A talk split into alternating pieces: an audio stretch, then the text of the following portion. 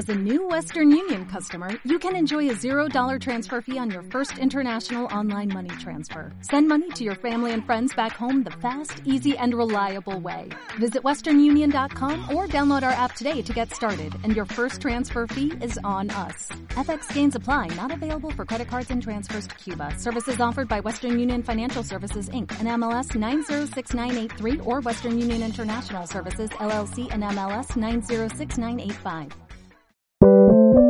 Sube la podcast.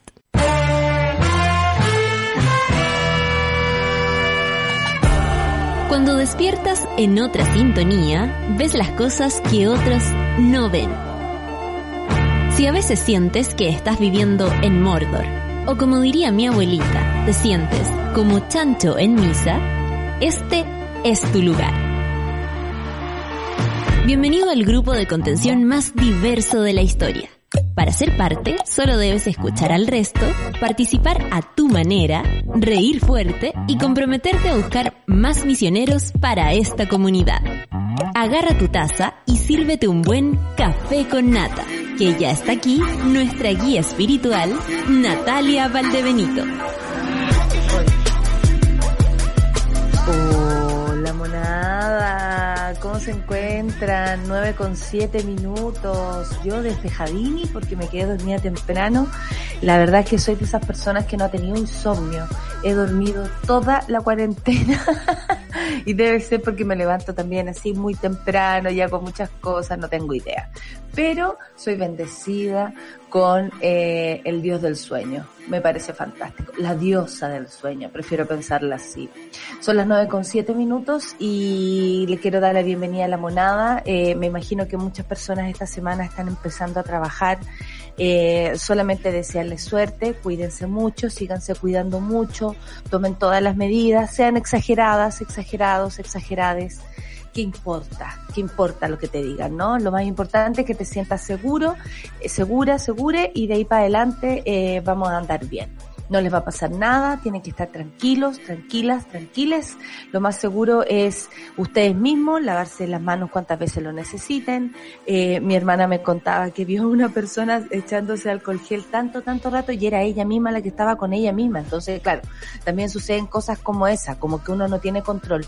Pero ¿sabéis qué? Filo, es una forma nueva de vivir no nos había tocado esto, así que eh, me imagino que es mejor estar seguro de estar seguro en vez de hacer algo eh, menos de lo que habías hecho antes. Hoy día Santiago está con 15 grados, nubosidad parcial, Antofagasta 10, 16 grados despejado, súper distinto, 15, 16 grados muy distinto.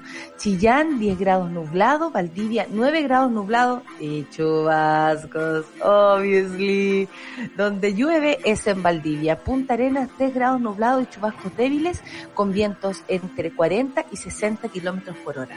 Afírmate, ¿ah? Afírmate. Aunque en Punta Arenas se manejan con el viento, ¿para qué decir? Tienen todo su sistema, unas cuerdas para que no salgáis volando, eh, se manejan, hay gente que se maneja con, con, con su propio clima, ¿cómo no?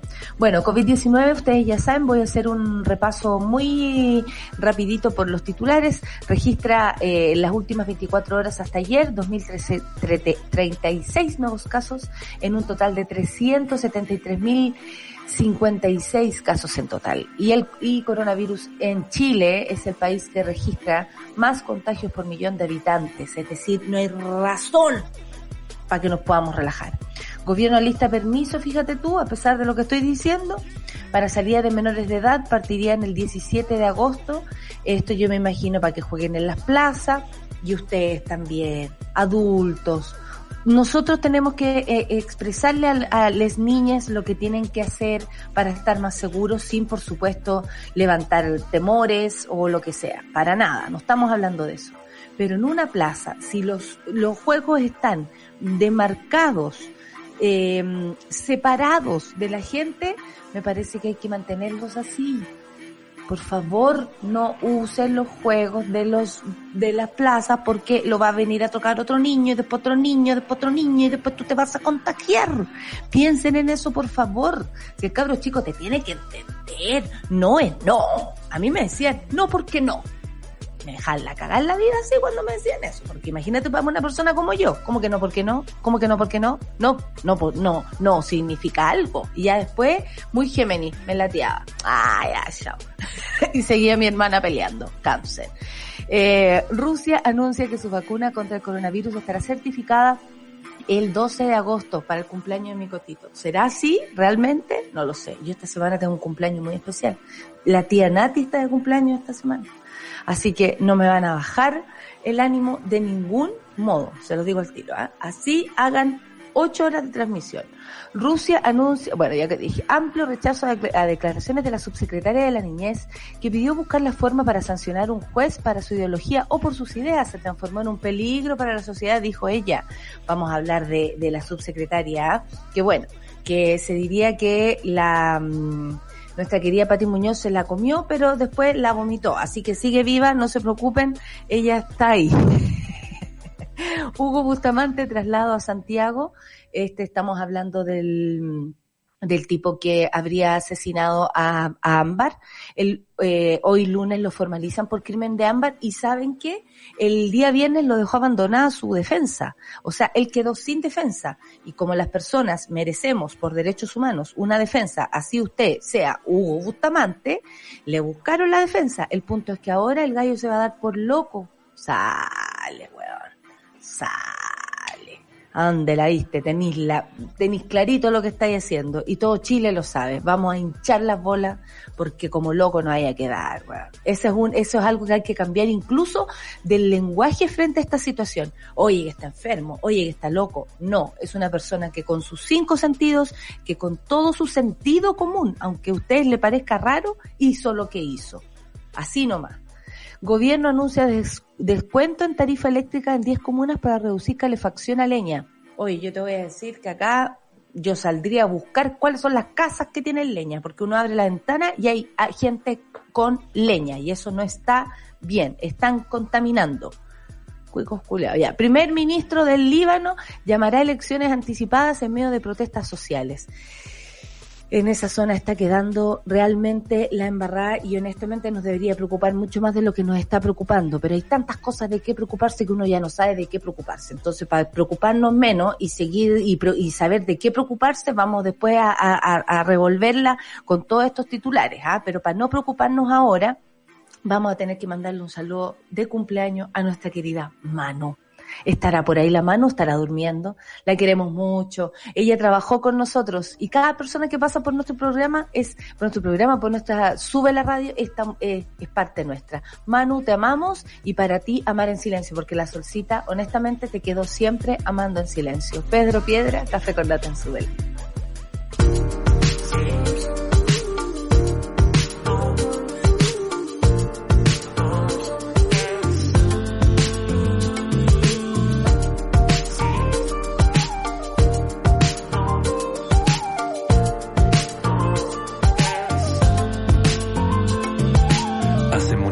tiempo viví lejos del centro, con mis hermanos, mis hermanas y con mis viejos. Jugaba la pelota, teníamos un perro. No me preocupaba nada, preocupaba nada, perro. Mi mamá creía en Dios y nos llevaba a lavarlo cada domingo, cada semana, peinadito en la mañana. Era una iglesia chica de ambiente campesino. El cura no tenía fama de viejo cochino, pero lo que llamaba mi atención era otra cosa. Una niña hermosa con vestido celeste y sus ojos eran más celestes que su vestido, tan celestes que hasta eran casi blanquecinos. Me costó comprenderlo, ya no podía verme sentada con sus padres en la fila del frente. La en silencio, sí, aunque no me vea, que no me vea, no ves. La mar en silencio, sí, aunque no me vea,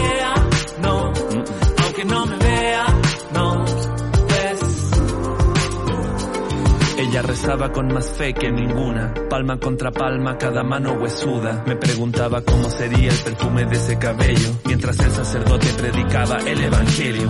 Yo esperaba los domingos hasta me daban ganas de misa y me la aprendí de memoria, pero ella siempre miraba al Pasó la Biblia entera y yo no me daba cuenta. Ella no podía verme porque ella era ciega. Una niña ciega que no podía ni ver el mundo. Se puso mi amor por ella mucho más profundo. Desesperado, no sabía qué haría, ni cómo le contaría que con ella yo soñaba cuando dormía. En la librería del colegio había un libro viejo sobre enfermedades de la vista. La tapa metálica de un tarro de conservas. Un clavo y una piedra y me acercó discreto. Pongo en su bolsillo luego del sacramento. Corazón en braille de tu admirador secreto. Llaman en silencio, sí, aunque no me vea, no, aunque no me vea, no, ves, Aunque no me vea nada, no me vea nada. en silencio, sí, aunque no me vea, no, aunque no me vea, no,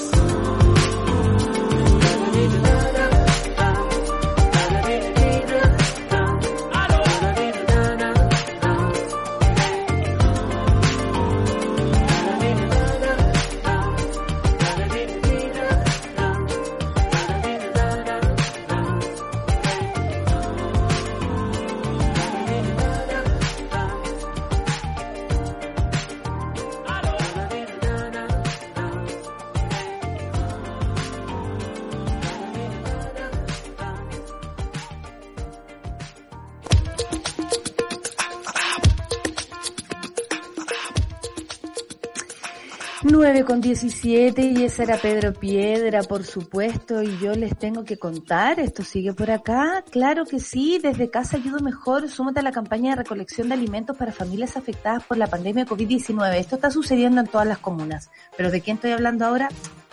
de Quilicura. Tienes dos formas de colaborar. Eh, transfiriendo un monto voluntario a la cuenta oficial de la campaña, lo que tú puedas, todo vale. Y donando alimentos no perecibles y útiles de aseo, todo vale también. Con tu aporte estarás ayudando a más de 6.000 personas que diariamente asisten a los comedores sociales de la comuna. Encuentra más información en copquilicura.cl y organizan agrupaciones sociales de Quilicura, colabora Corporación Municipal de Quilicura. Y quien auspicia la entrada de Solcita es Quilicura. Ah, te cachai. Hola Solcita. ¿Cómo estáis? Bien, oye, nueve con 18. A ver, ahí, ahí. Te voy a hacer cariñito en la cabecita, así. Ay, por Así favor. te voy a hacer, ¿viste? ¿Viste? Te estoy haciendo cariñito en los hombros. Ahí. Oye, eh, el- me, me solté los hombros el fin de semana, me tomé un tequila. ¿Cómo la llamo? ah, y resultó, mira, es que cuando uno no toma, toma, así. es como que Claro, porque llevaba un montón de rato así sin tomar, pues cuarentena, que iba a estar tomando sola aquí un poco fome, digamos, extraño a mis amigos. Y entonces eh, me, me tomé una cosita el viernes y sentí un dolor, así como, oh, oh, oh, oh, concha la lora, así como que, que hola mis hombros. Pero me, me sirvió para relajar. Oye, y nos servimos cosas, eh, curarse solo está bien, sí, yo también Es encuentro.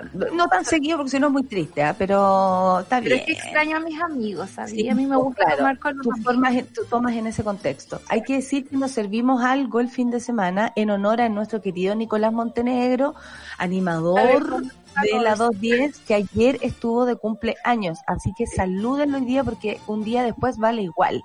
Mándele saludos a arroba el viejo del saco, Nicolás Montenegro, por favor, nuestro eh, flamante animador de la 210. El, el conductor o condu bueno, entre los dos conducen eh, y se, y se, mm, Este se- bólido. este bólido llamado la 210. Claro, porque va como bólido, ¿ah? Y, qué, y qué bonitos regalos ayer, ¿ah? El regalo de Sí. Bartichotto. Y bueno, y una caña que hoy día se la regalamos acá, Padre Letelier representando. Eh, y, la clava hace, sí. sí. Eh, Me encantan los cumpleaños, soy súper fan, así que voy a aprovechar de mandarle un abracito a la Manu, nunca la olvido, ella lo sabe, la quiero mucho. Nuestros cumpleañeros, oye, tan seguidos. Hoy que lo estaríamos pasando regular. Bueno, COVID-19, porque yo desde ahora en adelante no me pierdo ningún cumpleaños. Charlie, ¿cuándo estás de cumpleaños? Yo voy a tu casa, dame tu dirección ahora. Septiembre, ¿o no? ¿Se ¿Septiembre? leyeron labios? No, no es septiembre, no se lee labios. Ay, ay, este. Ayer, este, 12 de El 12 de diciembre.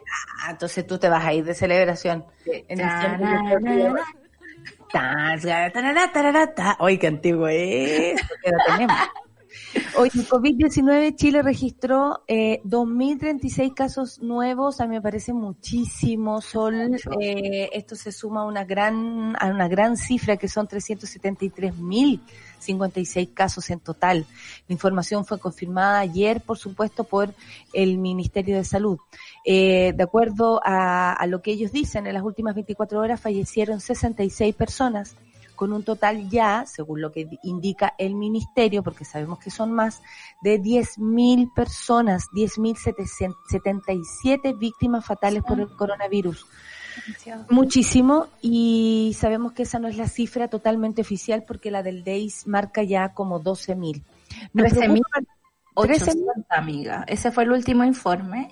Ya estamos bordeando los 14.000 personas fallecidas y eso me parece... Cuando el ministro no hace ninguna alusión a, a, esa cifra, a mí me parece que es súper porfiada la forma en que quieren comunicarnos esto.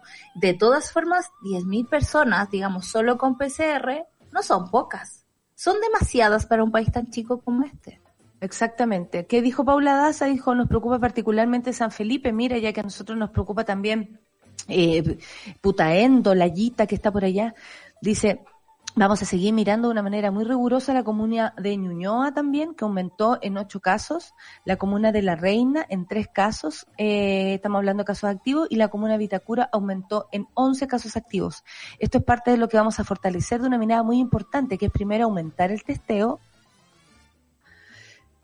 Silencio reflexivo y remarcó, eh, por supuesto, la subsecretaria. En tanto, los alcaldes de la comuna de Lampa, Providencia, Curacaví, Melipilla, Rancagua, Machalí, Graneros y Tocopilla se preparan para la fase 2, que hoy día, lunes, 8, 843 mil personas, entre esas yo, podremos transitar la calle sin permiso o salvoconducto. Lástima que no saque permiso de circulación. El alcalde de Rancagua, Eduardo, tengo problemas igual. ¿eh? El alcalde de Rancagua, Eduardo Soto, sostuvo que yo no soy un experto en salud, ni mucho menos, sino que trato de usar el sentido común. Me llama poderosamente la atención, dijo, la reacción que ha tenido la comunidad en que mayoritariamente, mayoritariamente, perdón, plantean su sorpresa, disconformidad que se haya tomado tan rápido la medida.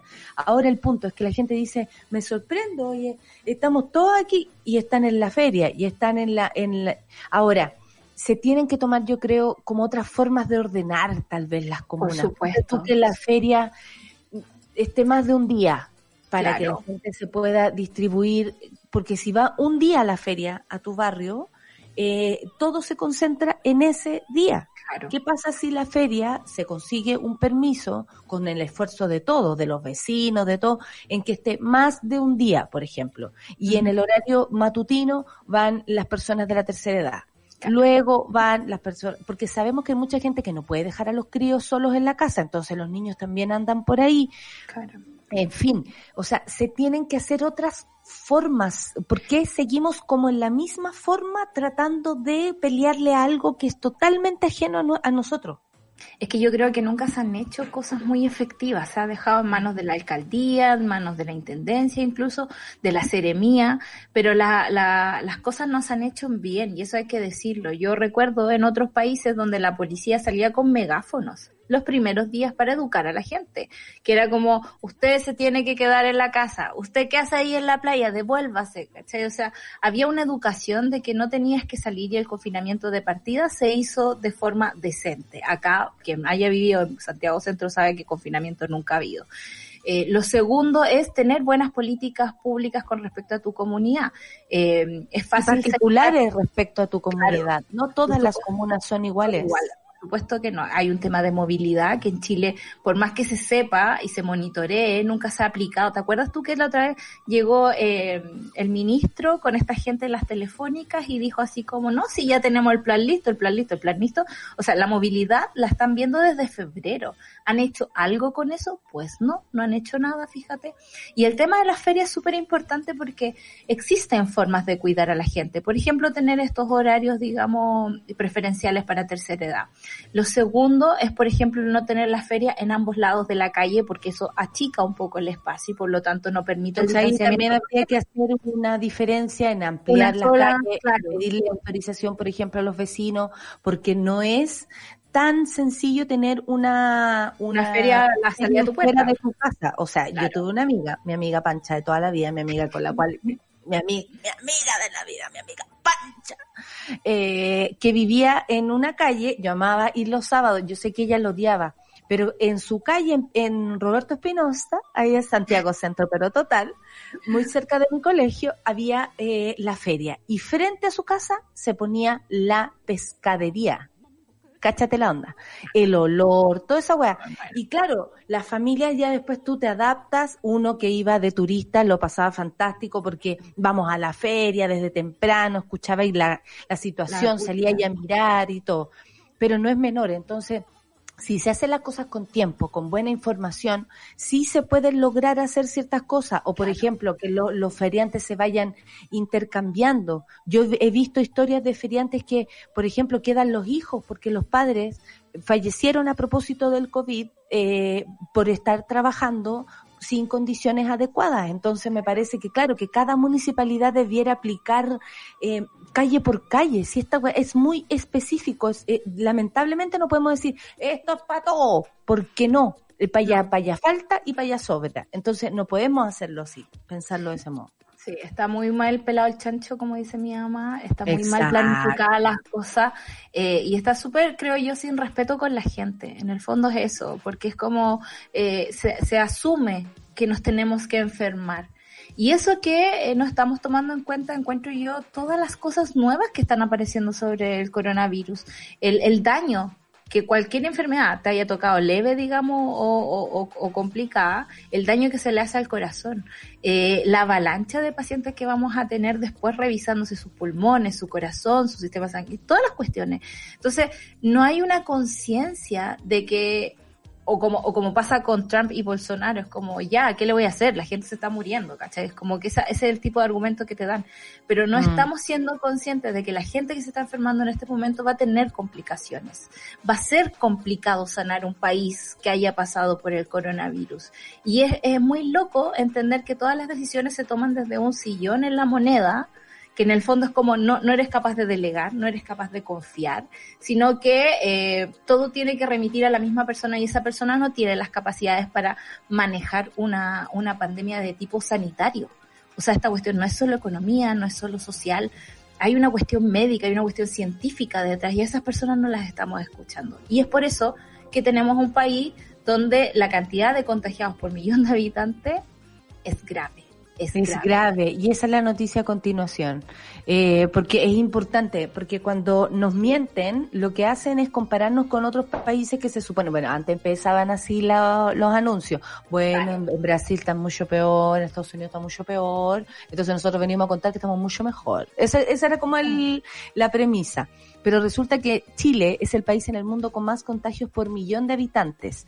Eh, y esto no es menor. Chile tiene uno de los peores resultados en el manejo de la pandemia del coronavirus en todo el mundo, según cuentan las estadísticas de la enfermedad en cada uno de los países. Y aquí no hay triunfo y no va a llegar la, la copa coronavirus como quiere Piñera que le llegue, o como quiere Trump, ¿no? Que quiere sacar la, la, vacuna justo, justo un día antes de las elecciones, entonces, oh, eh, Trump eh, hizo la vacuna. Y, y tampoco es así, porque todo el mundo sabe que no es un esfuerzo de Trump.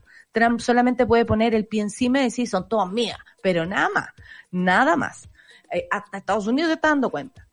Bueno, eh, hasta ayer sábado, según el reporte semanal de países con más contagios, extraídos de la base de datos de la Universidad de Johns Hopkins, eh, Hopkins de Estados Unidos, Chile era el octavo país con mayor cantidad de casos de contagios registrados en el mundo. Desde número de la pandemia. Sí, alcanzando 368.825. Esto era hasta ayer subió un poquito más. El ranking lidera Estados, eh, lo lidera por supuesto Estados Unidos que ha presentado 5.094.766 eh, casos de coronavirus. El, el panorama chileno empeora al considerar la tasa de casos confirmados por millón de habitantes. Aquí yo sé que hay que leerlo eh, lentito para que lo vayamos entendiendo. En este país, eh, nuestro país ocupa el primer lugar en todo el orbe con 19.277 contagios bajo este indicador. En segundo lugar se encuentra Estados Unidos con 15.383 y después viene Brasil, o sea, estamos en la tripleta de los peores. Peores, los peores y no es, no es casual, digamos, o sea, de verdad eh, siento que dar el número pelado, digamos así, sin contexto, es fácil, porque eh, Brasil es un país gigante, Estados Unidos es un país gigante, por lo tanto esos 5 millones de contagiados obviamente no, no, no, nos espantan, nos dice así como, wow, se está muriendo la gente así casi como por, por casualidad. Pero cuando tú lo cuentas. Porque somos penca. Casi como que somos penca, no nos cuidamos, somos penca. Porque siempre después nos echan la, la, culpa a, la gente. Pero en Chile, un país con tan pocos habitantes comparados con Brasil y Estados Unidos, que tengamos 19.277 contagios por millón, no nos pone bien, digamos, nos pone en una situación bastante ese, mapa que acaba de poner ahí Charlie eh, marca como los peores países del mundo, finalmente, eh. por nosotros. Chile, el peor país del mundo. Y no vamos a decir que esto tampoco se escapa a la política. Eh, hay que hablar de que esto tiene que ver con la ineficacia y la inoperancia de las autoridades. O sea, Jacinda Arden, que todo el mundo dice así, hoy Nueva Zelanda, Nueva Zelanda. Sí, Nueva Zelanda lleva 100 días sin, sin, sin contagios. Y sí, es una economía distinta a la de nosotros. Sí, es una isla y se puede proteger de otra forma. Sí, pero también tiene que ver con un liderazgo de decir, nos vamos a poner súper estrictos, vamos a cerrar todo, nos vamos a guardar bien y ahí vamos a caminar hacia adelante con una trazabilidad realmente eficaz. En Chile se habla de ciertas cosas, pero no, no, no tocan tierra, no, no tienen criterio de realidad. Y es por eso que ahora nos encontramos con este numerito con este numerito y con que esta semana eh, los permisos para los niños corren. Hace algunas semanas el Ministerio de Salud y Desarrollo Social están trabajando en el diseño de un permiso social para que puedan salir tres veces a la semana las niñas en compañía, por supuesto, un adulto, no hay que dejar a caro chico solo, medida que sería anunciada esta semana por el gobierno posiblemente el miércoles. Todo, todo está eh, muy en veremos, ¿ah? se nota que está todo muy en condicional aquí. Se podría, se haría, tal vez, posiblemente más sin embargo, y sería efectivamente a partir del lunes 17 de agosto próximo, de acuerdo a fuentes oficiales. Las salidas se podrán hacer en las comunas que están en cuarentena, pero en jornadas diferentes a la de los adultos mayores quienes pueden circular los lunes, jueves y sábados. Ah, nos van a repartir así. Además, se está elaborando un protocolo para informar sobre medidas de seguridad obligatorias como la mascarilla, por supuesto, la distancia que se debe resguardar en los paseos, o sea, no juntar a tu carro chico con el otro. claro, pues. lamentablemente, porque a los niños les cuesta. Honestamente, hay que entender que a los niños les cuesta comprender ciertas cosas porque que soy niño, porque no me cae en la cabeza que no me puedo juntar con mi amigo, porque no entiendo lo que es una pandemia. Ahora, los carros que tienen 12, 11, 10 años y van para arriba, entienden más y, les perturba esto. Entonces también hay que explicarlo de buena manera para que ellos puedan entender. Creo que lo más importante es entender. A mí cuando niña lo que más me perturbaba era no entender ciertas cosas. y porque al final uno se termina armando una idea igual en la cabeza, de niño, de adulto, pero una idea igual. Si hay adultos equivocados, imagínense cuánto cabros chicos anda con ideas equivocadas en la cabeza, si hay adultos con ideas de mierda, ¿cómo no va a haber un adulto, un niño equivocado? O sea, seamos también honestos en, cómo transmitimos esta información. Como decía, eh, dígame que por lo mismo es importante tener un Estado fuerte en ese sentido. En Francia, por ejemplo, los colegios laicos tienen que ver con salvar a los niños de posibles, digamos, problemas en la casa. El colegio es un lugar que los acoge y que los nivela, digamos, al resto de su, de, su generación. Acá en Chile, y es lo que hablaba ayer Patricia Muñoz en esa entrevista que dio en CNN, donde ah, no, yo quiero, yo quiero pasar del tiro para allá. Ya, vamos para allá, ya vamos para allá.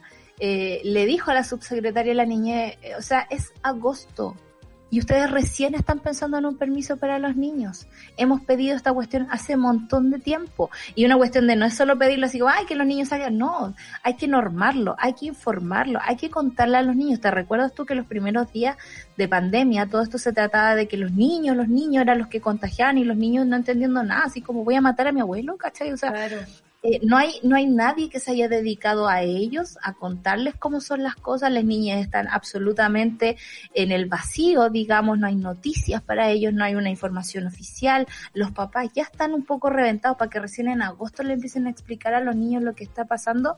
Creo que este tema se ha descuidado muchísimo. No tengo nada en contra de los perritos pero que haya permiso para los perritos antes que los niños me parece al menos un poco desproporcionado. Eh, y creo ¿Por que... qué el niño no caga en la plaza? Habría Pero que saber que qué siempre va a cagar en la plaza. ¿Cómo lo hago? Necesito un permiso de perro para mi hijo. Exacto, ¿cachai? O sea, Bueno. el punto es que ¿para qué vamos a hacer las cosas bien si lo hacemos Por eso, por eso, por eso. Por eso el protocolo es, el siguiente.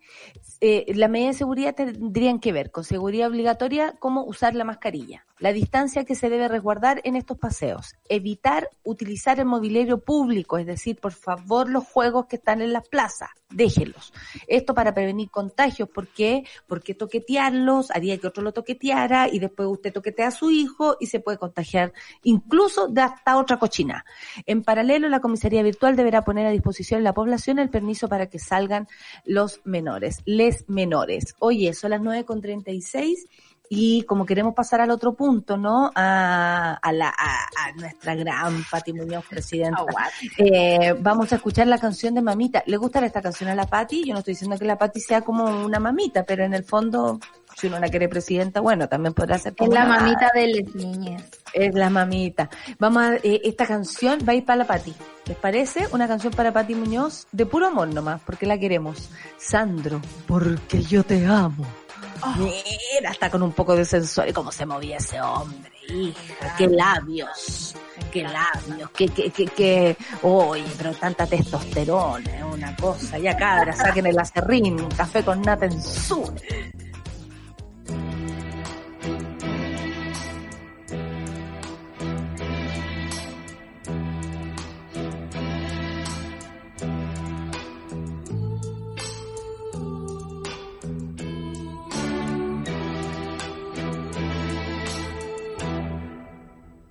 Por ese palpitar que tiene tu mirar.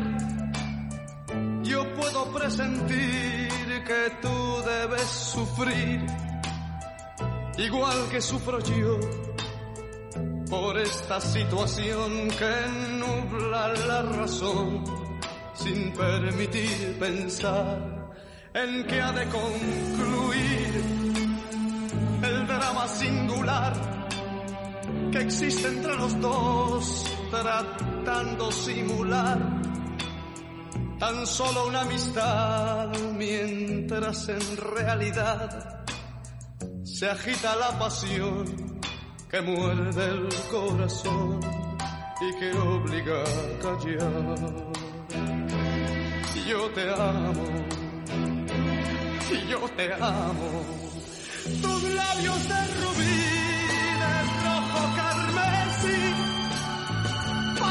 murmurar mil cosas sin hablar y yo que estoy aquí sentado frente a ti me siento desangrar sin poder conversar tratando de decir tal vez será mejor me marche yo de aquí para no vernos más. Total, que más me da?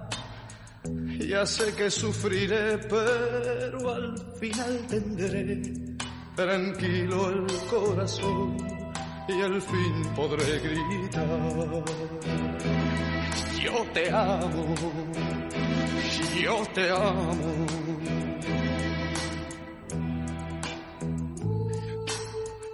Yo te amo por sobre todas las cosas del mundo.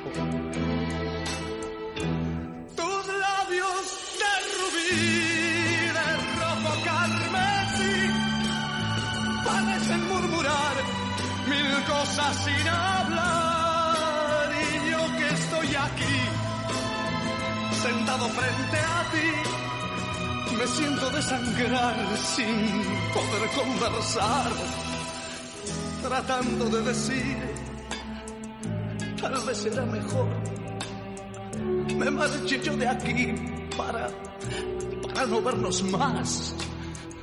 Total, que más me da? Ya sé que sufriré, pero al final tendré tranquilo el corazón y al fin podré gritar. Yo te amo yo te amo, yo te amo.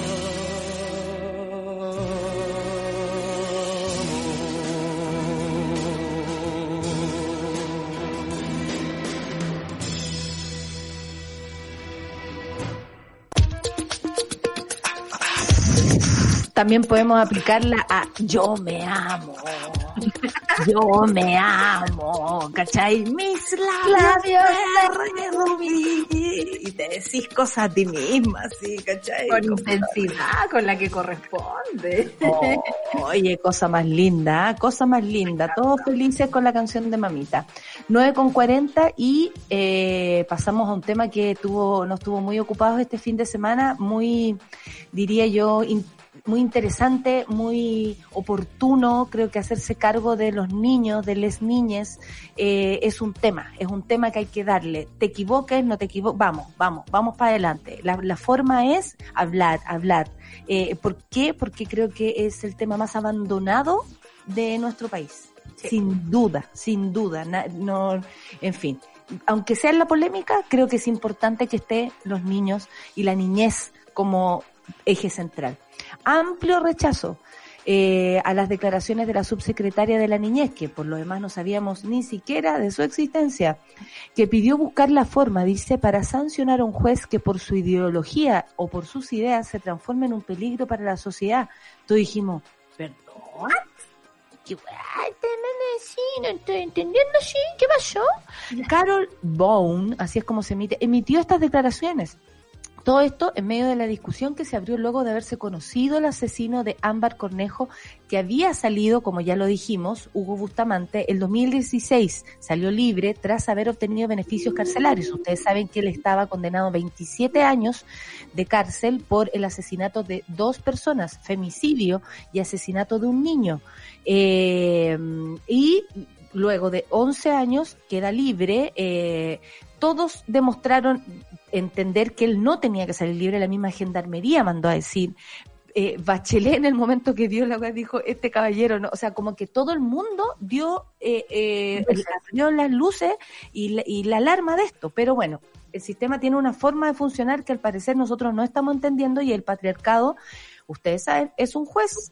Eh, entonces, eh, siendo desde ese lugar, tomó la decisión según lo que ellos pensaban. Este hombre, asesino, femicida, vamos, para la calle. Pero encima, no al mismo lugar, y al mismo lugar, Al mismo lugar. lugar. Lo más, lo más loco es que el sentido revictimiza a todo el barrio, revictimiza a sus amigas, revictimiza incluso a la víctima, aún muerta, la pone de nuevo en un, en un grado de, creo yo, de, de, de deshumanidad, ¿no? Más allá de tu muerte. No puede ser que más allá de tu muerte no se haga justicia. Bueno, la autoridad de gobierno dijo, además, entender por qué se instaló la discusión de la reposición de la pena de muerte. Algo que ustedes sabrán que como feministas no estamos de acuerdo, no creemos que nada se, se, se construya desde ese lugar. Personalmente yo lo creo así, hecho por el que no se ha pronunciado ninguna otra figura gubernamental. Las redes sociales estallaron, luego que esta señora, la Carol Bone, así es como se llama, eh, diera estas declaraciones. Hay jueces que parecen defender más los derechos humanos de los asesinos que de las víctimas. Eh, dijo en un momento, apuntó directamente a tomar acciones legales contra Silvina Donoso, la jueza que presidió la comisión que decidió liberar a Bustamante. Tenemos que ver cuál es, es la mejor opción de sancionar a un juez o una jueza por su ideología se transforma en un peligro para la sociedad, dijo provocando varias reacciones. Aquí lo que pasó es grave, dijo ella, y al parecer hay antecedentes suficientes para considerar que hay culpables en este sentido. Si es por culpabilidad, amiga, usted como subsecretaria debiera saber que es un sistema completo, o sea, desde la vieja hasta que firmó, para pa atrás, para adelante, para el lado y para todos lados. Eh, bueno, para Bound ponerse en el lugar de un padre, madre o ser querido de una víctima como Ámbar, tantas veces conocido, conmueve de tal forma, en fin, ella dijo que sobre todo darse cuenta que un brutal asesino no estuvo preso para siempre. Ahí está en, en- no soy yo, ah, estamos usando pañuelo las dos, pero esa señora no soy yo. Eh, a pesar de conmoverse, las declaraciones de Bound generaron ruido en las redes sociales y las reacciones no tardaron en, en llegar. Una de ellas fue la de la profesora de Derecho de la Universidad de Chile y presidente de Espacio Público, Diego Pardou, quien cuestionó los conocimientos de Carol Baum sobre la Carta Magna. ¿Habrá leído nuestra constitución la subsecretaria o alguna constitución, preguntó, de alguna parte del mundo? Señaló enojado, don Diego. Champú, por último, le faltó decir. Señaló el académico apuntando que algunas de esas tienen separación. Eh, claro, que las separaciones del poder, y ustedes saben que en Chile es así, por mucho que sea un sistema presidencialista y que parezca tan autoritario, es real. Poder ejecutivo por un lado, poder legislativo, poder judicial y todos eh, separados al nacer, digamos. Eh, basta oportunismo, se sumó eh, la crítica del, del diputado frente amplista Diego Ibáñez, quien destacó que Carol Baum llegó desde la Fundación Jaime Guzmán a la subsecretaría de Carabineros y ahora me va a desmayar, espérate. me, está, me está viniendo un, un- me, está, me está viniendo un moros. No entiendo lo que pasa. En el entiendo lo que pasa de- el, cami- el camino del subsecretario Zúñiga, Jaime Guzmán, pasar por los pacos, no, No llegar a Galinos. Claro, y lo que dice eh, Diego Ibáñez, no entiende qué son los derechos humanos, escondiendo la responsabilidad del Sename y policías. Fustigó además el parlamentario en la red social. No puede seguir, dijo la abogada y profesora de Derecho Internacional Paulina Astroza, quien cuestionó, Paulina, hola, te estamos, te estamos haciendo ojito para que vengas, que si en democracia una autoridad tras estas declaraciones sigue en su cargo, no sé qué entienden por democracia en este gobierno. Esto todo de acuerdo a lo señalado por la jurista, una cosa es la rabia, la indignación, tristeza y frustración por lo ocurrido por Ámbar. Y otra cosa, dijo, es decir, tanta estupidez junta y grave, cachate. No, la, la cosa está. Solcita, ¿cómo contextualizamos esto? Porque honestamente, eh, claro, todo nace en base al caso de Ámbar, que demuestra un hoyo, un hoyo, un forado en la ley y por sobre todo en un sistema patriarcal que él deja liberados a los hombres porque los considera que ya, que ya basta, que no Ya basta. que ya cumplieron, que es suficiente matar a una mujer 11 años para afuera. Si O sea, ni siquiera cumple la mitad de la condena que era uno de los requisitos para acceder a estos beneficios carcelarios. Es súper complicado porque yo siento que, eh, que esta jueza, ¿no? que era la presidenta de la comisión, que la quieren a ella hacer una, una acusación constitucional, digo, en ese caso juzguen a todo el grupo, ¿no? Porque hay, hay, hay seis personas decidiendo por lo mismo. Eh, me da la impresión de que las leyes se hacen para protegerse. Ella dice, yo no podría ser jueza si es que no cumpliera con la ley, y lo que hice fue cumplir con la ley. Entonces, es, deber de nosotros, de los ciudadanos, decir, la ley ya no se ajusta a la realidad. La ley se está quedando atrás y está dejando salir a, digamos, a potenciales asesinos en serie, cuando todos los informes dicen lo contrario, o sea, como déjenlo guardado, eh, de verdad es que se están quedando atrás en este sentido. Esa es una cosa. Lo segundo, que cuando yo escuché a, la- señora Baum, pensé como en, en esa tía impertinente, esa tía que te tira el comentario pesado, ¿cachai? Que no, no tiene toda la información, pero que te tira el comentario desde el prejuicio. Es como, bueno, la verdad es que esto no puede pasar. Yo sé que todos están ahora como pensando en la pena de muerte, pero bueno, la frustración. Y, y yo creo que hay que, que me parece absolutamente grave lo que dijo. Los poderes del Estado no pueden tener opinión sobre los otros poderes del Estado. Es por eso que cuando Sebastián Piñera quiere, digamos, eh, decirle al Parlamento, oye, gobiernen de una forma, eh, el Parlamento completo dice, oye, loco, separación de poderes de Estado, nosotros tenemos una agenda, tú tienes la otra, por lo demás tienes todo además a favor para apurar esa agenda y, y hacernos la vida a puntito, digamos. Pero lo no- mismo pasa con el poder judicial. Lo- eh, los poderes políticos no pueden comentar fallos, no pueden, es una cuestión como de, de lógica uno, de, de, de ciencia cívica uno. Entonces, tener ese tipo de personas que no manejan los básicos del Estado. Pero me recuerda mucho a la importantes, subsecretaria de Derechos Humanos. O sea, que son, es los que no les importa. ¿Te acuerdas? Sí, me acuerdo. Sí, es que hay personas, el- hay personas intrascendentes en lugares muy importantes. Importantes, claro. Ese es el punto. Cuando estamos hablando de niñez, cuando estamos hablando de derechos humanos, ahí deben estar las personas idóneas. Le gusta el color, no le gusta el color, da lo mismo, porque una persona puede dedicarse de muy buena manera a la niñez y, y- y venir de Jaime Guzmán. No, no, Claro. no, no veo, o sea, puede tener una relación una cosa con la otra, no conoce los derechos humanos, como dijo Ibáñez. Pero por otro lado, no podemos pensar que, que una persona no está adecuada o apta, o un presidente o un em, equipo de gobierno no piensa en la gente adecuada para lugares tan importantes. Por ejemplo, Patricia Muñoz, ustedes saben, la, desde la Defensoría de la Niñez, emplazó a la subsecretaria por sus dichos sobre eventuales sanciones al Poder Judicial por la liberación de Hugo Bustamante, único detenido, por supuesto, por el crimen de Ámbar. Y dijo, es grave porque siendo una abogada, uno esperaría un mayor rigor en términos de las declaraciones y perjudica el trabajo que uno espera que se ejerza desde la subsecretaría de la niñez. En la misma línea, la autoridad de gobierno, de gobierno señaló que entendemos que se haya levantado el tema de reponer la, la pena de muerte. Por favor, estos dichos generaron diversas reacciones en redes sociales, por supuesto, entre ellas la defensora Pati Muñoz, de la Defensora de la Niñez, quien aseguró que la subsecretaria manifiesta ignorancia sobre el Poder Judicial y su rol, y debido al resguardo de la separación de poderes, que es lo mismo que estás diciendo tú, querida amiga, en este momento. Y en una conversación fantástica, si alguien se quiere dar un lujito, véanla, eh, ambas líderes buscaban velar por la protección de los niños. Esta fue en CNN, Televisión Noticias, que al cabo hasta el minuto es lo mismo. Eh, y discutieron sobre estas declaraciones y la responsabilidad del Estado en materia de derechos humanos para menores de 18 años. Respeto profundamente la separación de los poderes del Estado y no pretendí intervenir en ello, dijo. Esto no obsta poder proponer mejorar la legislación con el fin de proteger de mejor forma a las víctimas, sobre todo si son niñas, niñas, niños y adolescentes, declaró la subsecretaria tratando de limpiar con caca lo que hizo. Muñoz, por su parte, calificó de muy grave y lamentable que una autoridad se permita sostener lo que ha dicho en un video que ha sido difundido ampliamente, que fue el video que puso aquí nuestro querido Charlie. No logra explicar, dijo, ni dar cuenta de por qué sostiene que ella respeta la separación de poder si está hablando de sancionar a jueces en circunstancias que nuestro país tiene una estructura donde lo judicial tiene una lógica de poder de Estado. Esta, esta, esta conversación son, es muy importante, es muy cívica. Y tiene que ver con las, con las decisiones que pronto tomaremos a propósito de la nueva constitución. Qué bueno que se haga, armen, por eso digo, los niños en este caso son el eje, ¿no? Pero qué bueno que a través de ese tema se hablen estas cosas con tanta claridad, porque no sé si hasta el minuto había quedado tan claro la necesidad de poner la distinción entre los poderes del, de los poderes, los poderes del Estado, ¿cierto?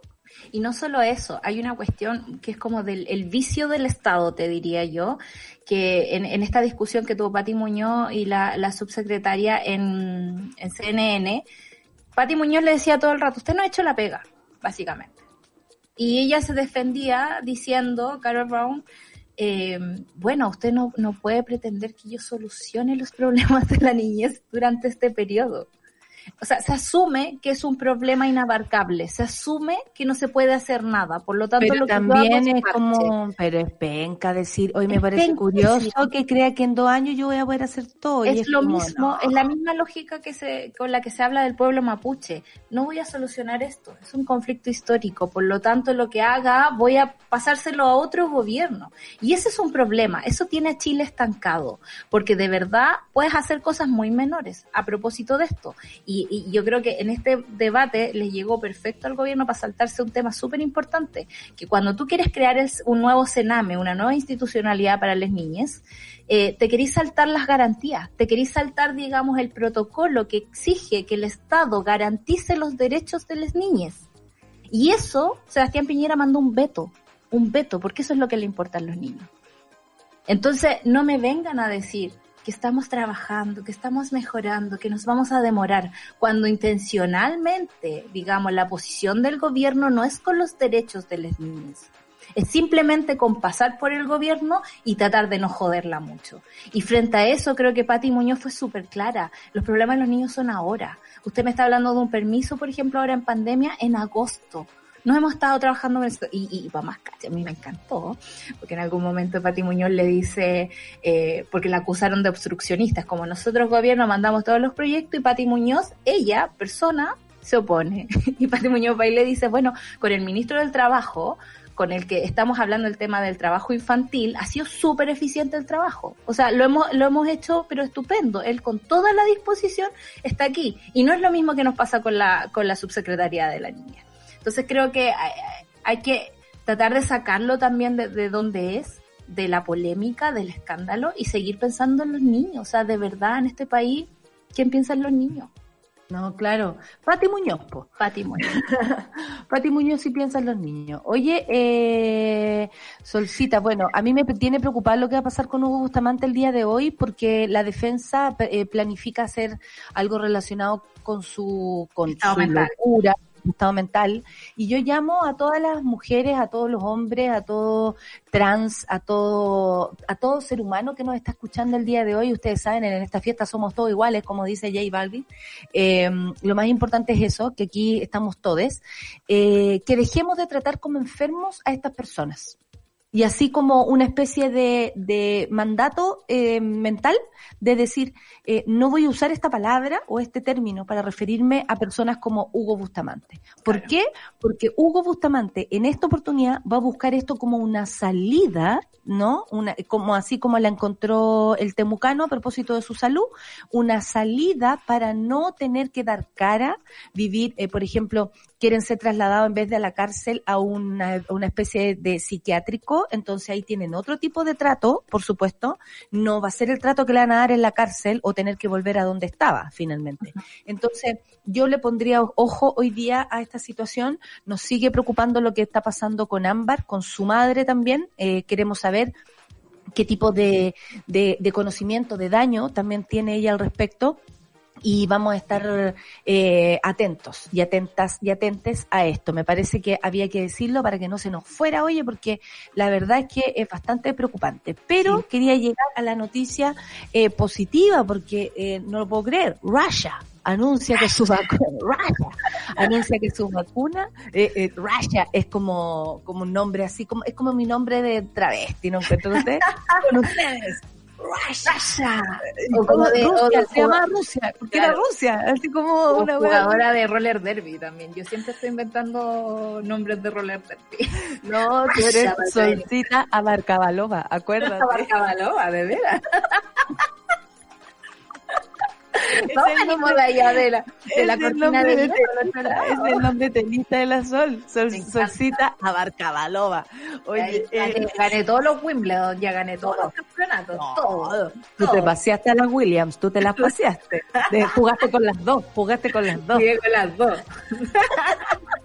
Oye, Russia anuncia que su vacuna contra el coronavirus estará certificada el 12 de agosto. como tan rápido, hija? A mí me asusta estas cosas. ¿ah? Ah, El ah, viceministro de Salud, sí, da sustito, eh, de Rusia, Oleg Grindnev, anunció que el Centro de Investigación Nacional de Epidemi- eh, Epidemiología y Microbiología, Gamalei de Moscú, NITSEM es como se dice en sus siglas, comenzó los trámites para obtener la certificación de la primera vacuna contra el coronavirus y que la licencia estaría lista esta semana. Actualmente se están verificando todos los documentos, dijo, incluidos kis, ah, ¿te cachai? Los datoskis de los ensayos clínicos. Es una... es como súper antigua esa talla, pero sigue dando Sí, risa, funciona, güey. sigue funcionando. Bueno, vamos, porque es importante esta noticia, no güey.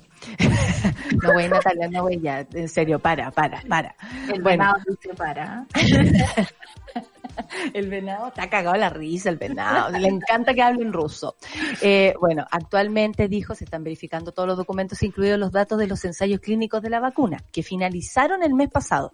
Esto lo precisó el gobierno ruso en un comunicado. En tanto, Tatiana, Tatiana Golikova. Puta, que ya me empezó a risa, ¿viste? Vice, vice primera ministra, pues ya no sé cuánta gente hay, ya. Lo único que sabemos que, que, Que Put- Putin que Putin sigue, es- sigue en el poder. punto. es Dios supremo. Aseguró que la producción a gran escala comenzará en septiembre, habría dicho mi tata. Hace unos días el titular de la cartera sanitaria, Mijail Murash, ¿cómo? Murashko. Murashko, claro, adelantó que la primera dosis de la vacuna estará lista en octubre y que los primeros en recibirla serán los pertenecientes al grupo de riesgo. Me parece fantástico. Los niños no serán vacunados en la primera etapa. Habrá que esperar que el medicamento haya completado su ciclo íntegro de pruebas en adultos. Me parece también algo muy acertado. Por su parte, el experto estadounidense en enfermedades infecciosas, Anthony Fauci, que lo hemos visto bastante, sostuvo hace unas semanas que es poco probable que su país utilice una vacuna desarrollada por Rusia. Yo te voy a decir que me interesa nada. La vacuna venga de Tumbuctú, yo me la pongo, ¿ah? te digo. Eh, no te vaya a poner, no te vaya a poner pesado, weón. Y dicen que ellos no van a usar la de Rusia o de China debido a que según los sistemas reguladores son más opacos que en Occidente. Bueno, puede ser que según ellos tengamos alguna diferencia. Yo creo que sí la tenemos, Occidente, y sobre todo la apertura de mente. qué pena haber nacido en Occidente, te digo, te digo, Fauci, qué pena. Además que se trata de, de un gobierno que desde la KGB, digamos, instala sus mecanismos para todo, digamos, en cuanto a ciencia, en cuanto a deporte. ¿Te acordás del documental que vimos en Netflix, este de cómo se saltaban los doping, los, dopu- los de Véanlo, véanlo, véanlo, véanlo, por favor. Ícaro, Ícaro, Ícaro. acuerdo. Véanlo. Y, y- y frente a eso yo pienso, ¿cómo estarán desarrollando la vacuna? Probablemente, como dice Fauci, con, con, con reguladores más opacos que Occidente. Así que a mí me encantaría ver cómo funciona, cómo va a resultar en la población más adulta. Si es que- Pero y más kamikaze que yo. Vamos, Rusia. Sí. Es muy interesante ver cómo se va a mover geopolíticamente esto. Ya sabemos que Chile como que le gusta ser amiguito de Estados Unidos y de China al mismo tiempo, cosa que es muy extraña. Por otra parte, creo que toda Latinoamérica, eh, en el eje, digamos, de, de, de las represiones, digamos, de las derechas, van a estar con las vacunas gringas, con las alemanas y con las chinas, si es que todo lo que tenga que ver con, con países un poco más a la izquierda le van a hacer más caso a eh, Rusia. Bueno, pero que nos pregunten, po. Claro. Que ¿Qué vacuna no? A mí deme la más, la más roja. primera, de la todas primera. las vacunas. Bueno, la Organización Mundial de la Salud, y así terminamos esto, registra al momento 165 candidatas de vacuna. Unas 140 todavía se están en etapa preclínica, incluidas dos en Brasil. Ah, esa no. Y una en Argentina. Ya, bueno, ya. Y casi 30 avanzaron en la prueba en humanos. Así que vamos a estar esperando. Y lo que viene a continuación también es importante. A nosotros nos importa, así como estamos hablando de Rusia, como hablamos de Estados Unidos, de Fauci, de todos los gallos y de la solcita Abarcabalova, vamos a tener a continuación a nuestro panel regional, lo cual nos enorgullece muchísimo porque es la única oportunidad que tenemos de enterarnos a ciencia cierta y en voz, en voz de las personas que viven en cada región y cómo está funcionando la cosa a propósito del coronavirus. Esto no para y hay que seguir cuidándose, amigues. Vamos a escuchar música.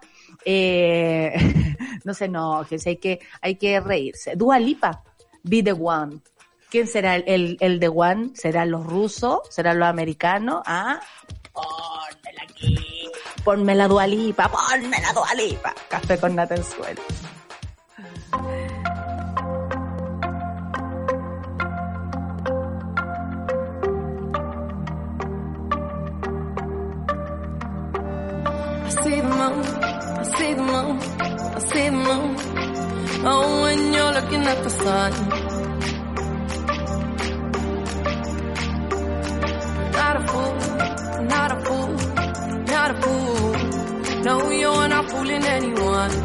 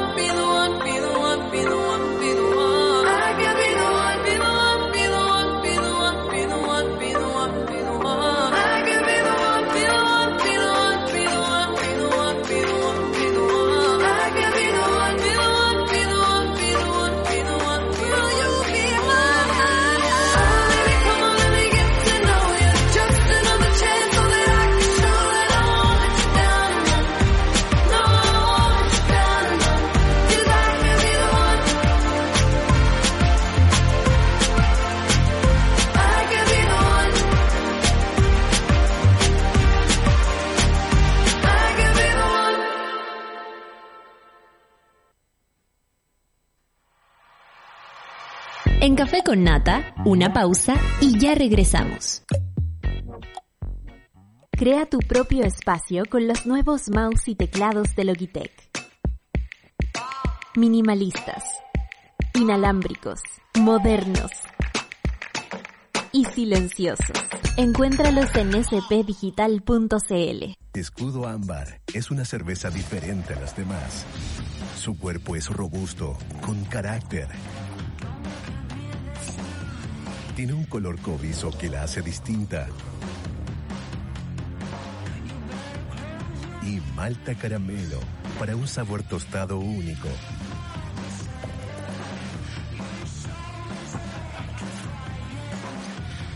Nueva Escudo Ámbar, hecha con carácter y maltas caramelo. Desde casa ayudo mejor. Súmate a la campaña de recolección de alimentos para familias afectadas por la pandemia de COVID-19 en Quilicura.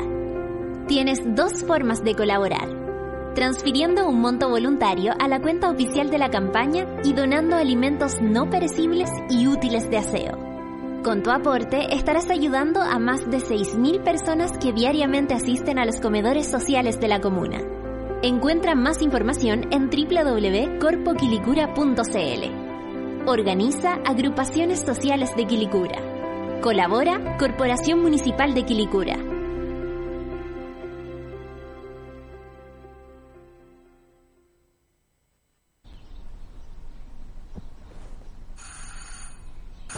Sí.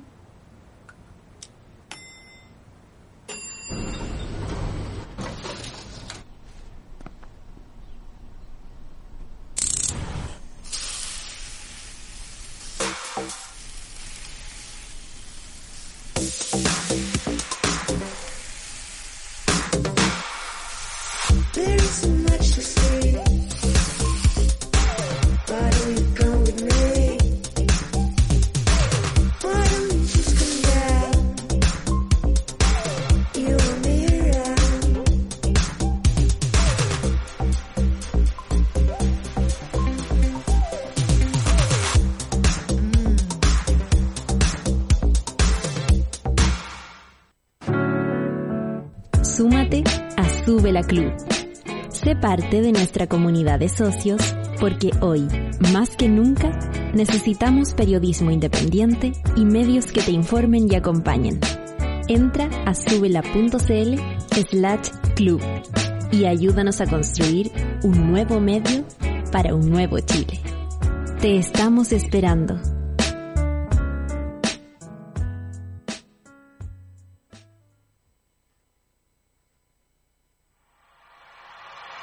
Ya estamos de vuelta en Café con Nata. ¿Ya descargaste la nueva aplicación de Sube la Radio? Apostamos por nuevos contenidos y la independencia de las plataformas. Por eso queremos contarte que en nuestra aplicación puedes escucharnos en vivo, disfrutar de series y documentales y enterarte de las últimas noticias, tendencias y encontrarnos en Sube la Club. Somos una comunidad que crece y se conecta, así que cuéntale a tus amigues que ya estamos listos en la App Store y en las próximas semanas nos pillas en Google Play. Calmao, calmao, ya vamos. Baja la app, sube la voz. Y desde casa ayudo mejor. Súmate a la campaña de recolección de alimentos para familias afectadas por la pandemia del COVID-19 en Quilicura. Tienes dos formas de colaborar, transfiriendo un monto voluntario a la cuenta oficial de la campaña y donando alimentos no perecibles y útiles de aseo. Con tu aporte estarás ayudando a más de 6.000 personas que diariamente asisten a los comedores sociales de la comuna. Encuentra más información en www.corpquilicura.cl. Organizan agrupaciones sociales de Quilicura y colabora Corporación Municipal de Quilicura.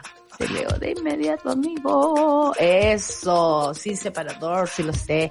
Estamos eh, súper, siempre nos enorgullece tener a invitados, en este caso, mm, puros hombres, no vamos a decir machitos porque eso lo ofendería. Eh, son nuestros amigos. A las 10, 10 entran a nuestro programa Mauricio Vidal desde Punta Arenas. ¿Cómo está Mauro? Ahí está, ¿Cómo mira, ahí estamos los cuatro. Eso. los cuatro. Se armó la fiestoca. Y Bueno. eh, él es conductor de Polar Com- eh, Comunicaciones. Y Raúl Lara, eh, este es nuevo. Eh, muchas gracias Raúl por estar acá desde Ñuble, más concretamente desde Chillán Online. Bienvenido a nuestro programa Raúl, bienvenido Mauro. Eh, gracias por estar acá. Gracias a ustedes por invitarnos. Muchas gracias. Saludos a gracias a todos. ustedes por la invitación. Eso, saludándonos todos, ¿viste? Estamos todos de diferentes lugares. Bueno, al inicio de la pandemia, la región del Ñuble, desde donde está Raúl, tuvo mucha atención mediática porque les tocó vivir en cuanto eh, a eh, la cantidad de casos, ¿no? Por otro lado, Punta Arenas, donde está Mauro, actualmente se encuentra en una suerte de rebrote del coronavirus. Hoy le y, y así pasaron los años, 2026 y esta misma weá, ¿te imagináis? bueno, y ahora volvemos. en el rebrote 23. Claro, y, bueno, y Raúl ahora de vacaciones, no está haciendo como ya, filo, Raúl se fue. Eh, aquí estamos, en el 2083, todavía con Eh, hoy les preguntamos a nuestros colegas, por supuesto, de medios locales, porque así nos gusta, cómo están viviendo la situación. Raúl, haznos alguna especie de resumen, pero cómo están ahora en la actualidad. ¿Qué está pasando ahora en la región del Ñuble? Que lograron mantener a raya los contagios, pero tú nos estás ahí contando que este fin de semana se anduvo disparando un poco la cosa.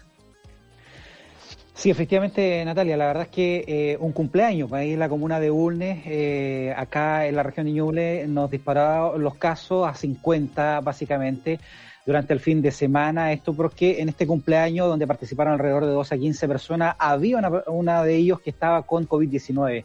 Y esto generó definitivamente la preocupación en las autoridades, eh, provocando un brote nuevamente de COVID-19 que disparó los eh, casos. Habíamos mantenido nosotros en 12, 13 casos aproximadamente eh, la situación acá en la región de Ñuble, lo que hacía un poco esperanzador para poder pasar a la etapa 4. Hoy día la región de Ñuble está en esta etapa 3 del paso a paso que ha implementado el gobierno pero nos tiene ahí todavía eh, un poco estancada la situación debido, ¿cierto?, a que lamentablemente acá en la región de Ñuble eh, es un poco eh, complicado el tema del, del, del, COVID, porque a veces tenemos 13 casos, eh, pasamos de un día a 50, eh, hace un par de semanas atrás tuvimos 100 casos, y por lo tanto es algo impredecible. Y eso ha hecho cierto que las autoridades sigan manteniendo un poco las medidas restrictivas acá en la región de Ñuble. Un poco más tranquilo, sí, porque eh, de acuerdo a los eh, balances realizados por la CNM de Salud, se había detectado un poco el tema de la trazabilidad, se había tenido controlado, se tenía todos los casos y sus contactos, pero el tema del cumpleaños en la comuna de Una definitivamente nos disparó la situación. Puta, ay, hay que saber quién está de cumpleaños, ah, hay que saber, hay que saber. Oye, bueno, bueno de, de, ahí seguimos Raúl, porque queremos hacer, seguir haciendo preguntas, pero quiero ahora el resumen de Mauro. ¿Qué pasó desde la vez que nos vimos la otra vez hasta ahora? ¿En qué va? Porque Punta Arenas tuvo un aumento importante de un 200% en la variación de casos de los últimos siete días, me estáis leseando, mientras muchas, y, y, ese día tú te creí la raja, ¿ah? ahora, en fin, ¿qué no, está pues, pasando en Punta Arenas? Volvi, volvimos, volvimos este paso a paso para ir contagiándonos todos en rigor, porque este paso a paso no se entiende mucho acá en la ciudad de Punta Arena, menos aún cuando se anunció el día jueves de la semana pasada, lo anunció el ministro, primero nos dijo que nos habíamos portado mal, al otro día dijo, discúlpenme, no quise decir eso, la responsabilidad es compartida, porque acá cayó como patada en la guata las declaraciones del ministro Jaime eh, Enrique París. Eh, el punto es que llevamos 2.000 contagiados en cinco meses, 255 casos activos, negativos, pero el gran problema de Punta Arenas son las plantas pesqueras. Pero ni siquiera el ministro París uh, fue eh, capaz de decirlo la semana pasada, cuando se le preguntaron cuál era el problema real de por qué se habían provocado los rebrotes. Dijo, tosió un poquito, si quieren revisen, y dijo, ya tenemos, eh, ya tenemos eh, absolutamente identificados los lugares donde fueron que, eh, pero ya lo vamos a solucionar. Esa fue la respuesta del ministro París, una cuestión que todos acá dicen, pero di que son las pesqueras. No lo quiso decir, no lo dijo. Acá, la, las autoridades de acá tampoco. ¿eh? Entonces tuvimos que, como medio de comunicación, finalmente, que es la labor nuestra, eh, meter un poco de presión, decir, mire, las pesqueras que fueron, porque finalmente con tanta presión las cerraron el día viernes, le, les prohibieron el funcionamiento, dijimos cuáles eran, dónde estaban ubicadas, porque la gente además tiene que saber que si a la vuelta de tu casa hay una planta pesquera que ni la cachai, eh, bueno, te, cuídate, cuídate más dependiendo del sector. Por eso es tan importante la transparencia a la hora de entregar información, cuestión que acá no ha pasado, por lo menos en los últimos 15 días, en términos de que yo no sé si al digitador del Epivigila le faltan dedos, pero acá en Punta Arena siempre hay un problema de digitación. Eh, el otro día habían 37 casos nuevos en Punta Arena y el Epivigila informó 8. no, una semana antes hubo 41 casos y el Epivigila informó 12.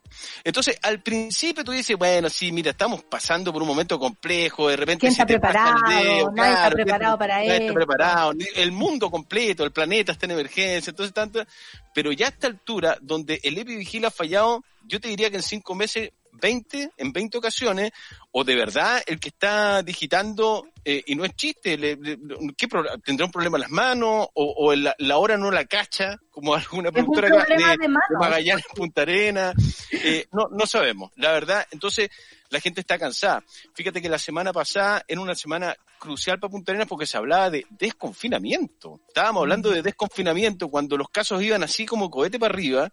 Eh, y nada, pues no hay ninguna posibilidad de desconfinamiento. Los locales gastronómicos eh, que pensaban abrir esta semana o a más tardar la otra, ya están pensando después, antes de fiestas patrias, no sé si vamos a tener, pero eh, mediados de septiembre.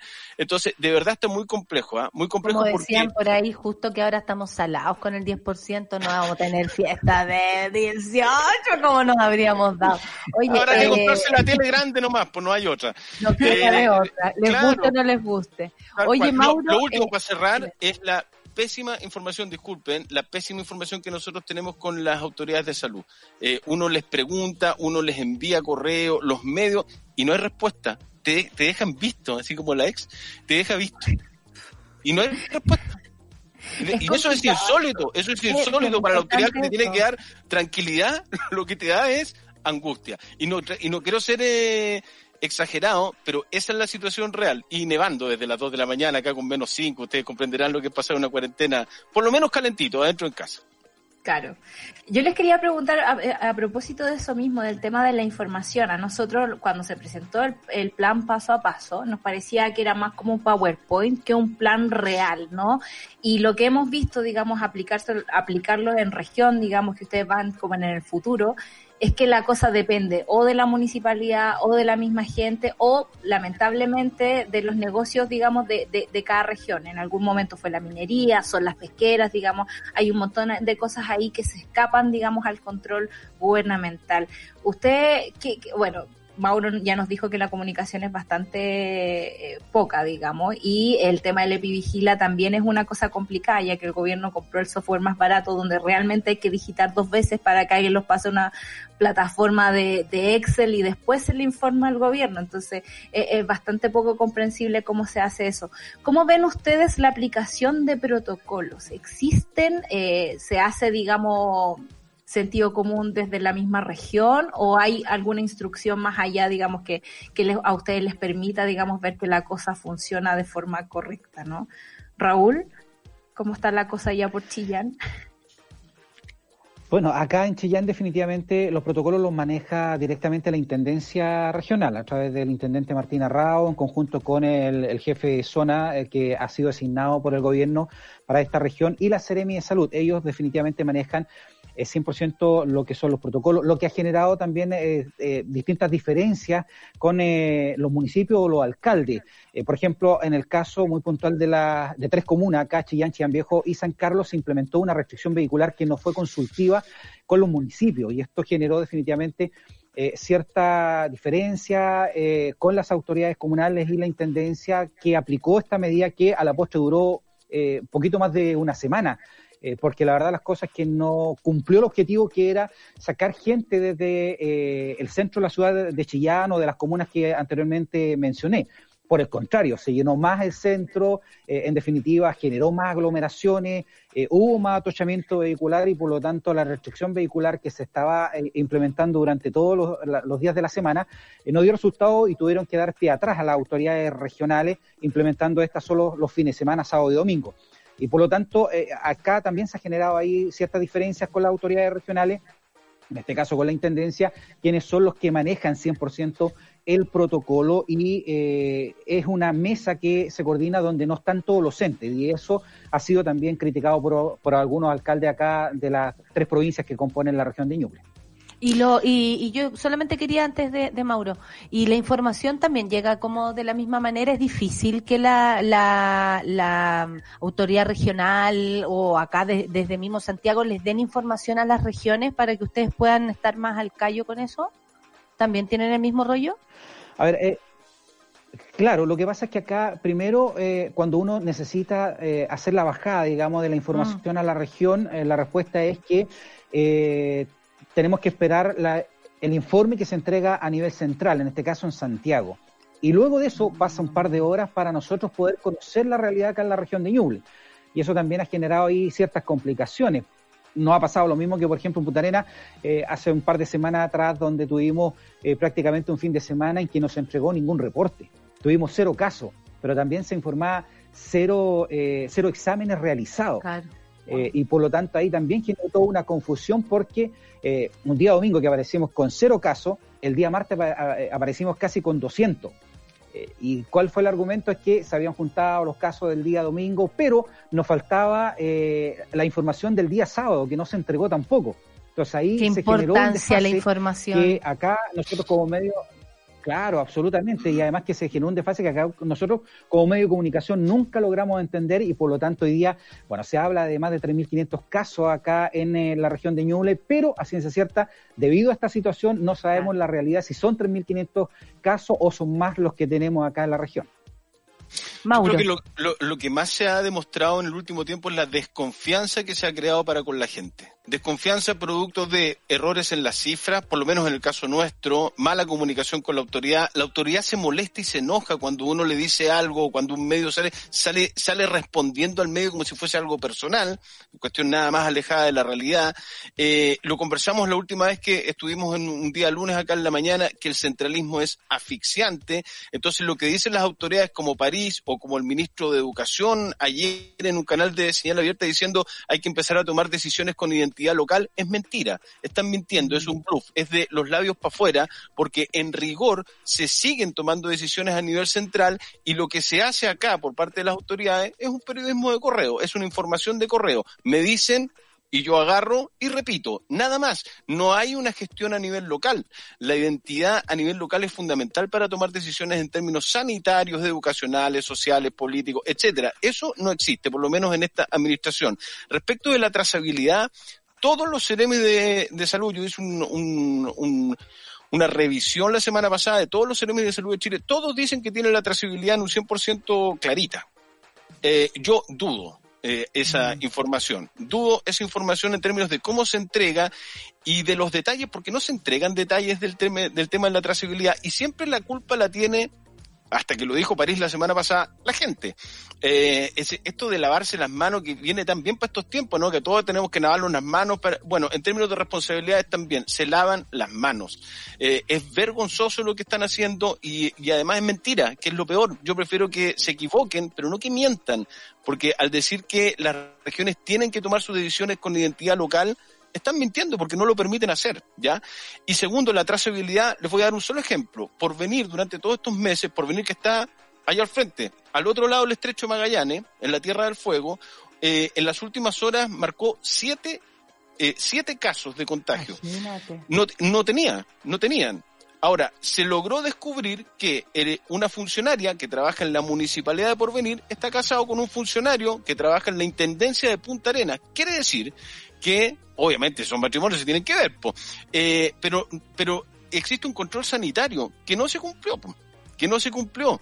El control sanitario no se cumplió porque si no se hubiese sabido, si no se hubiese podido prevenir y no pasó nada de eso. Entonces la alcaldesa, que yo la entrevisté hace unos minutitos antes de entrar con ustedes, Marisol Andrade por venir, dice que ella está segura de que deberían haber más casos y que está pidiendo más PCR para Porvenir, que tiene 5.000 habitantes, nada más. Imagínate lo que significa tener siete contagiados para una ciudad como Porvenir, y lo que significa además para el desarrollo y la producción de la Tierra del Fuego, y lo que está pasando en Punta Arenas, que me acaban de confirmar mientras, eh, antes de que yo me pusiera hablar, de que hay otras plantas pesqueras con más contagiados ahora en la mañana, y que además, para cerrar este, el broche de oro, ¿no? La guinda de la torta, el Ceremi de Educación hace dos semanas decía que había que volver a clase por estos días y que iba a dar la libertad para que los colegios abrieran.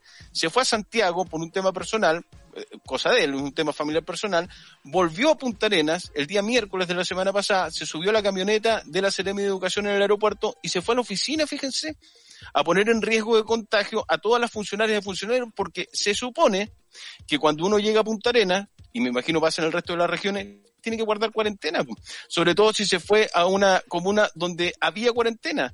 O donde habían tipos contagiados. Entonces, las señales que se entregan por parte de la autoridad son pésimas. Pueden tener toda la mejor voluntad del mundo, pero si yo digo hay que cuidarse, hay que lavarse las manos, hay que usar mascarilla, hay que pedir luz y cuidarnos y cuarentena y esto y el otro, y llego de Santiago y me voy a trabajar y pongo en riesgo a mis funcionarias y funcionarios, estoy haciendo la pega pésimamente.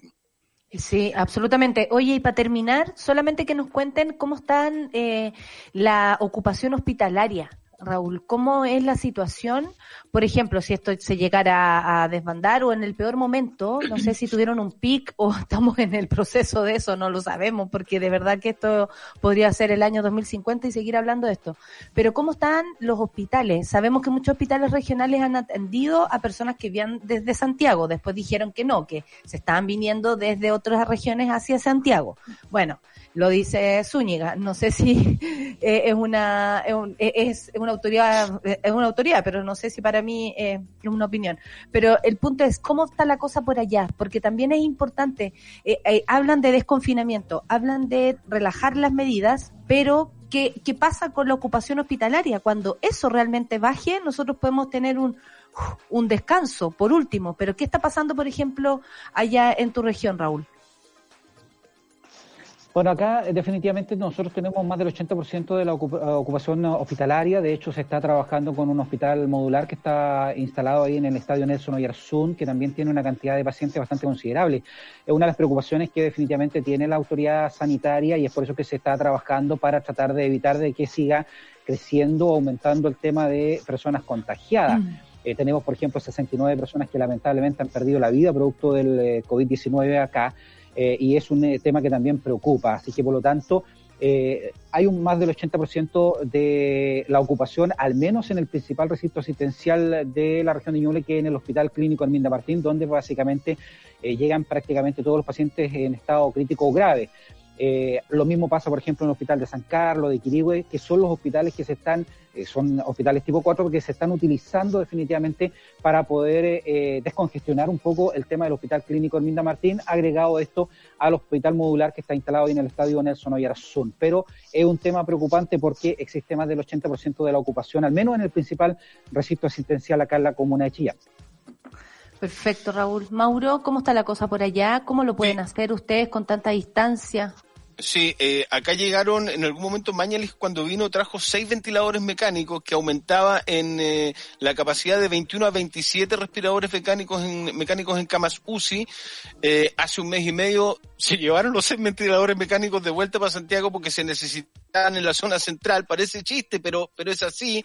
Y como nosotros estábamos saliendo de la cuarentena, eh, eh, las autoridades sanitarias dijeron, bueno, hay que ayudar si, si los hermanos chilenos o chilenas necesitan allá, y se mandaron para allá. Eso no van a volver más, acá hay 21, hay 13 camas ocupadas, 7 en aislamiento, 6 en, eh, en condición crítica, siguen habiendo 9 camas aproximadamente, 8, perdón, 8 para ser, eh, para ser específico, 8 camas a disposición, eh, pero los propios doctores, los infectólogos, infectólogos, que hay dos, muy, muy capos ellos, a Rodrigo Muñoz y, y la chica Pinto, la infectóloga, la doctora Pinto, eh, han dicho que esta cuarentena que nosotros estamos eh, teniendo, que es de sábado a domingo, que es bien extraña, creo que en Santiago hay algunas comunas, es una cuestión como que el virus, el bicho se porta como las pelotas el sábado y el domingo y el lunes no existe el bicho hasta el viernes y nosotros a trabajar y llegamos como para descansar el fin de semana y en cuarentenado. No se pensó en la gente que hace teletrabajo, nada. Bueno, pero el hospital lo que dicen los profesionales es que si nosotros tenemos un brote parecido, parecido al que tuvimos hace algunos meses, que tuvimos cinco semanas en cuarentenado, no sabe si va a dar abasto, sobre todo la condición humana, el recurso humano del hospital, Mm, porque puede ser que mm. existan los ventiladores y las camas y la disposición, pero la gente está cansada, la gente Claro. está agotadísima. Entonces, eso es lo que más miedo tienen. Dicen que los propios profesionales que tienen prohibido por la subdirección del hospital hablar desde hace una semana con los medios, increíble, porque piensan, los capos, los que saben, los especialistas piensan distinto a lo que piensan las autoridades o las decisiones que se toman. Entonces ellos dicen, hey, esa cuarentena no sirve, prohibido hablar. Yo, yo no he podido hablar con los infectólogos hace una semana porque llegó un correíto de la subdirección del Hospital Clínico de Magallanes para que no los dejen hablar. Entonces, cuesta, cuesta así avanzar, nosotros hay- que seguir nomás, eh, pero, pero sería muy complejo porque además la semana que recién pasó es la peor semana en casos, ya, es la peor semana en contagios en Magallanes desde que inició la pandemia. Nosotros no tuvimos una semana tan mala ni siquiera cuando estuvimos en cuarentena. Y eso es preocupante. Wow, o sea, hay que ponerle ojo a nuestras regiones, por supuesto, todos, todas y todes, y desde Arica Punta Arena y más allá y de todos los lados somos importantes, las islas y todos quienes nos componen. Yo me siento muy orgullosa de haber conversado esta mañana con Raúl Larra, muchas gracias por estar ahí desde el otro lado, eh, por toda la información, porque aparte estamos cerca pero lejos, en el fondo somos todos lo mismo, y lo que pasa en Punta Arenas también me pasa a mí, y lo que pasa en el Ñuble también me pasa a mí. Así que les quiero agradecer eh, que estemos más cerca que nunca, no será la última vez, Mauro ya lo sabe, y Raúl, por supuesto, otra vez te tendremos por aquí. Eh, estuvimos entonces esta mañana con Raúl Larra desde Ñuble, más concretamente desde Chillán Online. Muchas gracias Raúl, que te vaya súper bien, un abrazo para ti. Eso, despídete. Muchas gracias a todos ustedes, eh, darnos la oportunidad también eh, para poder eh, contar lo que está pasando acá en la región de Ñuble. Solo un, un pequeño dato ah, que se me había olvidado eh, anteriormente. Acá se está trabajando mucho con el tema de las residencias sanitarias, por eso es que eh, no se ha ocupado el 100% de la capacidad hospitalaria eh, acá en la región de Ñuble.